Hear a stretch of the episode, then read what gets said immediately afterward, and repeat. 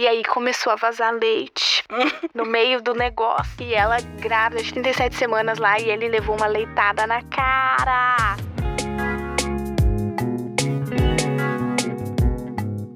Hello, sejam bem-vindos a mais um Sex on the Breeze. Tá sentindo esse cheirinho?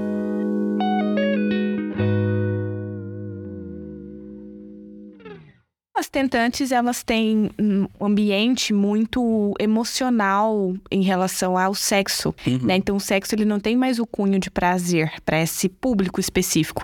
Ele passa a ter o cunho da reprodução. E é isso, em relação ao casal, gera problemas das expectativas, de libido e tudo mais, que é o que chega no consultório. Meu pai amado. Os maridos também? Então, isso é muito interessante. Os maridos, né, os, os homens, eles têm uma relativa dificuldade em fazer o teste de espermograma. Então, assim, na última situação, a mulher já foi revirada de cabo a rabo, ela fez até o mapa astral dela. Não é comigo. Então, marido, por favor, vamos fazer um espermograma. Esses maridos com espermogramas alterados, de 10 maridos com espermograma alterados, que vão no consultório, vamos colocar no máximo dois. E mais uns dois, três que pedem pra esposa ir com os exames dele pra prescrever dieta e suplementação, mas eles não querem ir porque eles têm vergonha. Porque eles confundem muito essa questão da infertilidade com a questão da virilidade. Uhum. Então, poucos maridos que vão. E os que vão, né? Esses únicos dois dos dez, vamos dizer assim. Tô chutando dois alto, tá? Porque nem chega nesse padrão. Eles não têm mais também. A queixa deles é essa perda do ambiente favorável pro sexo dentro de casa. Que agora a esposa, ela virou um mar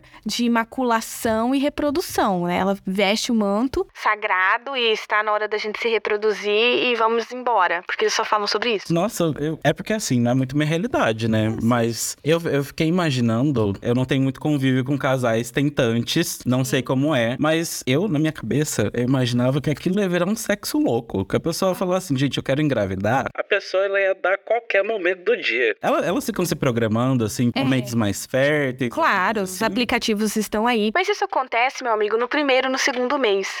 Você imagina essa mulher tentando há um ano. A cada menstruação que desce, ela tem toda uma perda de expectativa, ela é, se sente na- incapacitada da- da- de gestar, né? Então, as sequências de frustrações vão diminuindo esse uou da loucura de vamos dar toda hora. Porque no primeiro momento, sim, vamos engravidar? Vamos. Vai dar de manhã, de tarde, de noite. Vai usar a tabelinha, vai tentar mais nos períodos férteis, mas também vai fora do período, porque qualquer hora pode ser a hora, né? Mas isso depois vai minguando, sabe? Essa mulher vai se sentindo, uau, tá acontecendo, não tá dando certo, não tá dando certo. Tô me entregando, tô tô me entregando. Nós estamos aqui trabalhando duro e pesado e não tá conseguindo. Aí, com esse processo minguado, que começa a ter essas problemáticas. Eu tenho duas perguntas. Uma é, eu não queria começar por essa, mas essa tá me deixando muito curioso. Quando você atende esses casais, até que momento que você faz esse atendimento pra essa tentante? Ah, eu ganhei o filho, ganhei a filha, e aí, depois de quanto tempo você atende? É uma pergunta pra mim fazer uma outra pergunta. Esse casal que tá tentando engravidar, se ele tem um diagnóstico de infertilidade, ele vai fazer um protocolo nutricional, né, de atendimento de pelo menos 90 dias. E depois ele vai andar com as pernas dele. Estou gestante, fiquei grávida, quero fazer o acompanhamento? Sigo com o acompanhamento. Mas do contrário, não é uma obrigatoriedade. Os protocolos demonstram o óvulo fecundado hoje foi embebido hormonalmente há 85 dias atrás. Então, o tratamento é essa base de 90 dias. Deu, deu, não deu, meu amor. Você vai andar com as suas pernas e talvez procurar uma outra possibilidade de diagnóstico. Outro profissional. É. Mas você deve ter ouvido histórias, pelo menos. Esses casais, né, que estão há um, te- um- um ano tentando engravidar. No começo, aquele uau, sexo, loucura. Aí a gente tem, ah, passou um ano, já deu uma minguada ali. Ah, de repente surgiu uma esperança, engravidou. Aí tem, temos nove meses ali nesse processo. Você, você sabe de alguma história? Alguém já fala assim pra você, como que, que é a história desse casal? Se eles têm uma vida sexual ativa depois disso? Tenho histórias maravilhosas. E ainda,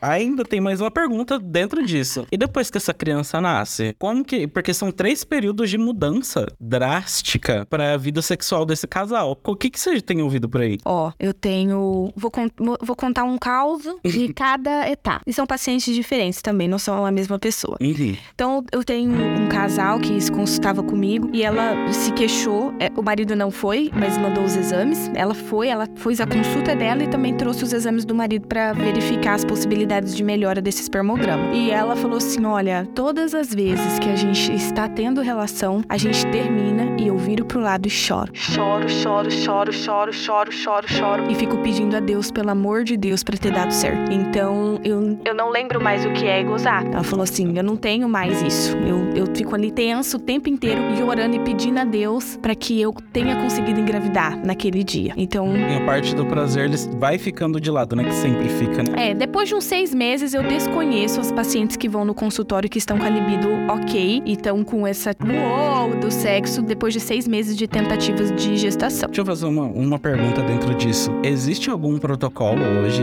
multidisciplinar dentro da medicina, dentro de alguma clínica, dentro do SUS, que para tentantes, assim, que envolva vários profissionais, assim, desde para cuidado mental, para cuidado do corpo, da alimentação, para esse preparo para receber esse Algumas filho? clínicas em São Paulo, Curitiba, Rio de Janeiro, elas têm esse acompanhamento multidisciplinar. Então, quando você faz o pagamento da consulta médica, por uhum. exemplo, ela já está embutida uma consulta com o psicólogo, com a nutricionista. Isso tudo vai sempre de encontro com a individualidade e o tratamento daquele uhum. paciente. Mas é uma realidade de grandes centros, de grandes clínicas, não é uma realidade de SUS, não é uma realidade. Exatamente, não é uma realidade de, de cidades menores, de SUS, né? Então isso a gente não tem. Mas seria o ideal, seria o mais importante para esses casais que estão nessas tentativas de engravidar, que é o público que a gente está falando agora, né? Inclusive, eu acho que é um dos pontos que mais entram, assim, na, na importância da gente discutir o prazer feminino, né? Exatamente. Porque se a gente pensa que, nós tem essas tentantes que passam por isso, a gente tem uma grande fatia na sociedade que não sente prazer. Não é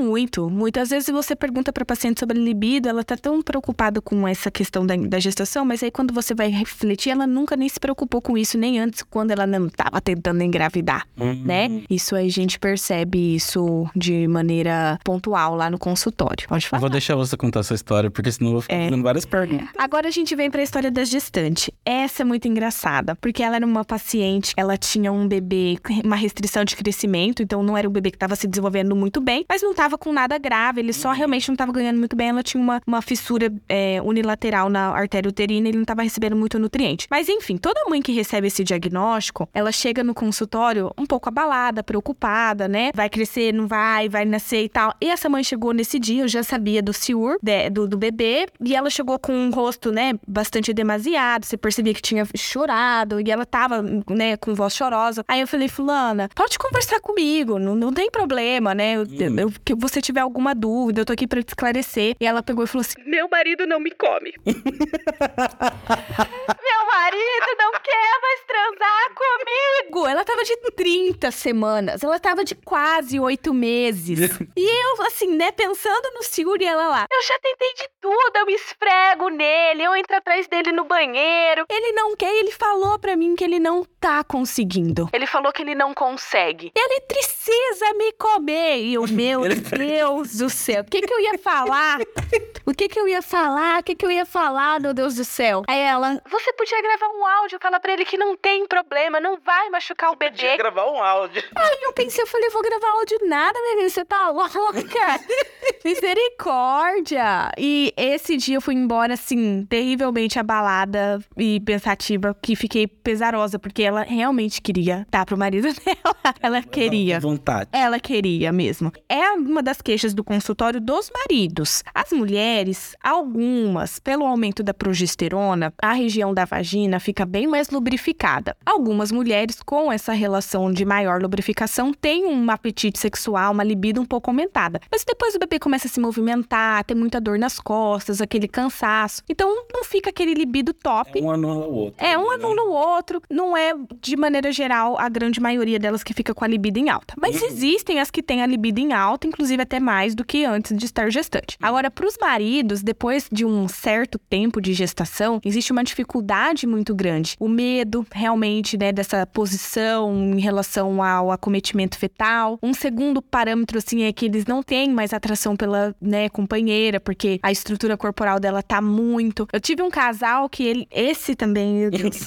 ela tava já de 36 para 37 semanas e a relação sexual estimula ocitocina. Então, para quem tá tentando parto normal, inclusive, é uma indicação antes, né? Que dá uma acelerada aí no. Ai, meu Deus, se vai chegar, vai chegar. Dá uma rapidinho que dá uma ajudada. Uhum. Mas essa paciente, ela já tava com colostro no seio. Que que é? É, é o pré-leite, vamos chamar assim, né? Uma parte e tal. E aí começou a vazar leite no meio do negócio. E ela grávida de 37 semanas lá e ele levou uma leitada na cara. Ele falou que não consegue mais agora nada. Reparação histórica.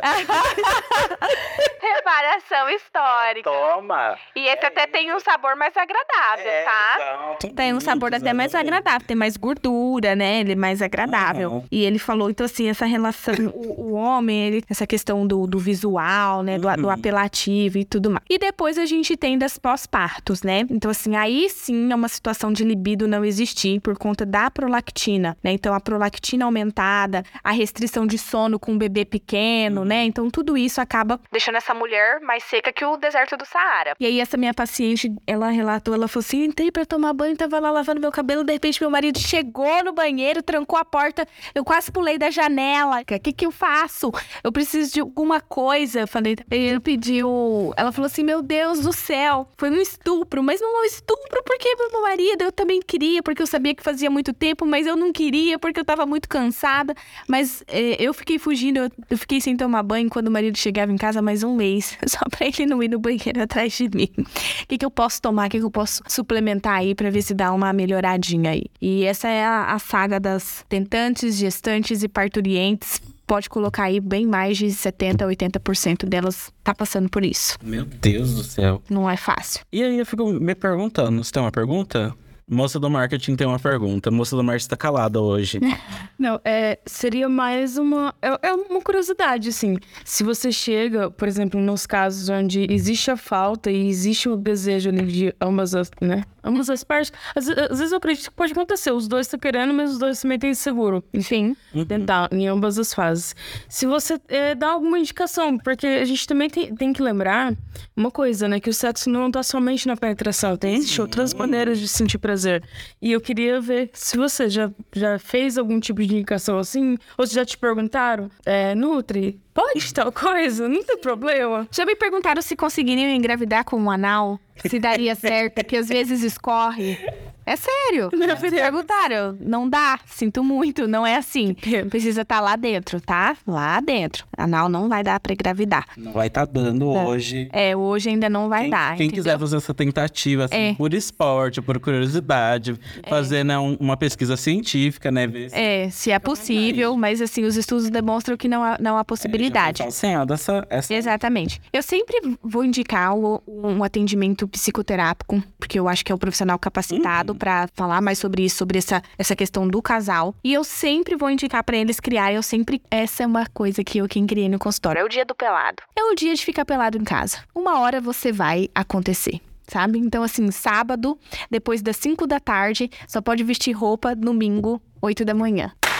Sucesso. Já vou Não tem como. essa dica, hein?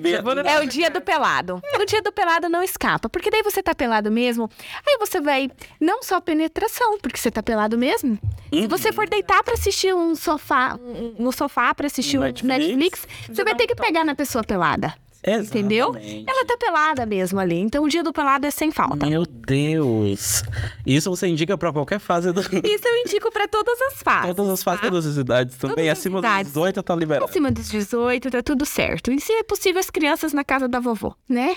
É, né? né? Por favor, ó, Uhum. né? Nossa, eu esqueço que tem essa parte, né? Porque É. pra mim não tem, não tem esse universo. É, né? Nossa, Mas as crianças atrapalham muito. Com certeza. A Sociedade Brasileira de Pediatria até orienta para os pais não terem relação sexual com filhos nos quartos. Crianças, às vezes, né? Ah, meu filho tem quatro meses. Ele não vê nada, ele não sabe de nada. Ele tá dormindo lá no berço, no mesmo quarto que o casal, e a gente tá tendo relação sexual. Mas com a relação sexual, a gente libera feromônios, né? Aquele cheirinho de sexo que fica, né? Aquela coisa. Isso estimula o bebê. Mentira. Então a sociedade brasileira orienta. Se fosse um ambiente salubre. É um ambiente insalubre. Exatamente. Faz todo sentido. Faz todo sentido. Então a gente não, não orienta a ter relação sexual no mesmo ambiente. Gente, Também não do mental. Além do mental, né? Que essa. Se esse casal soltar um ai, já tá estimulando também essa questão na criança. Ih, fica tudo no inconsciente. Fica no inconsciente, exatamente. Nossa, eu não, eu não fazia ideia disso, tá vendo? Sex on the Breeze também é educação, também é conhecimento. Acho que pra gente fechar, né, minha contribuição seria dizer que um corpo saudável é um corpo mais sexualmente ativo. E a alimentação adequada, a suplementação também de maneira adequada e otimizada de maneira individual para essa pessoa vai proporcionar melhora desse aparelho reprodutor como um todo. Então, às vezes, a gente tá recebendo estímulo, a gente tá com uma pessoa bacana, a gente tem atração sexual, mas por dentro eu tô doente, eu tô desnutrido, eu tô. Estou falando do- do- da minha parte mesmo, da minha área, né? Uhum. Esquecendo todos esses outros aspectos que influem na sexualidade. Uhum. E isso é algo muito importante. Se eu não tenho disposição física para fazer uma atividade física, se eu não tenho disposição para estudar, eu vou ter para ter sexo? Pois é, Não vou. Então isso é muito importante. fico imaginando mesmo. Muito obrigado pela sua presença aqui hoje. Foi engrandecedora a nossa conversa e muito engraçada também.